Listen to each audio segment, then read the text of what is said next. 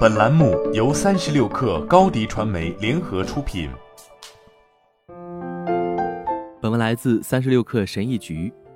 自从去年十一月下旬以来，这个世界上某些最精密的加密货币投资者开始迷上一款游戏，一款拥有卡通绵羊、卡通狼一种数字货币的游戏，以及它可以赚取真金白银的潜力。加密货币的世界是一个充满匿名用户的市场，用户使用的都是些毫无意义的名字。他们会发布狗在月球上翻后空翻的动画图片，然后当做具有永久价值的东西一样进行交易。这种交易也可以赚大钱，但就像新手购买一小部分比特币一样，就连亿万富翁投资者也很容易上当受骗。现在事态已经变得越来越狂野了。随着本周早些时候各种股票被抛售。加密货币的价格也出现了暴跌，在跟随着股市出现反弹之前，比特币的价格已下跌了近百分之十三，以太坊自己的代币以太币一度下跌了百分之十五。这些数字货币价格的下跌也拖累了其他数字资产的价格。加密货币有波动性，而且有时难以理解，但它的交易、使用以及持有范围却越来越广泛。萨尔瓦多最近开始接受比特币作为法定货币。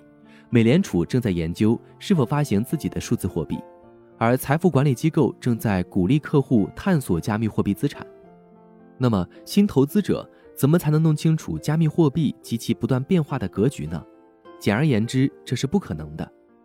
按照标准的价值衡量标准，比特币和以太币的价格是可以理解的，它们定价很高。周三的市值分别接近六千九百亿美元和两千九百亿美元。因为它们已经比较成熟，且流动性强，拥有广泛的用户群，但是还有很多其他的代币，它们的价格也在飞涨，哪怕只有十万左右的用户，其价值也超过了十亿美元。那么新的投资者该怎么办呢？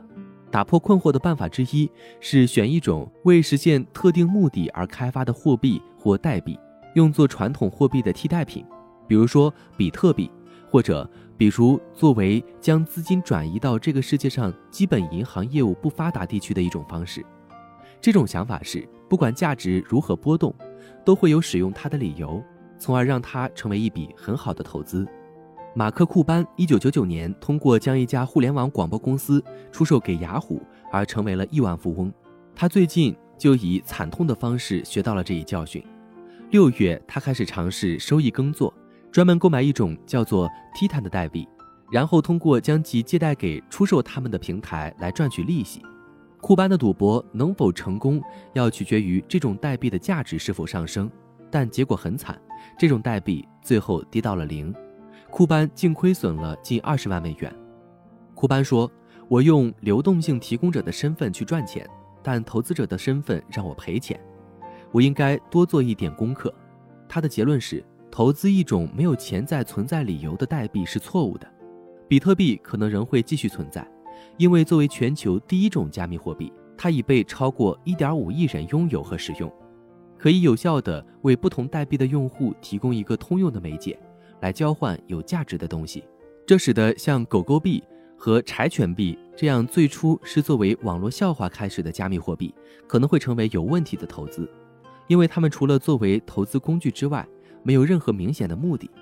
去年，狗狗币的价值一度超过了推特股票的总价值。柴犬币周三的市值为一百一十五亿美元，但风险不足以阻止部分加密货币创业者加倍下注。前投资银行家肖恩·罗杰斯最近创办了 PDX，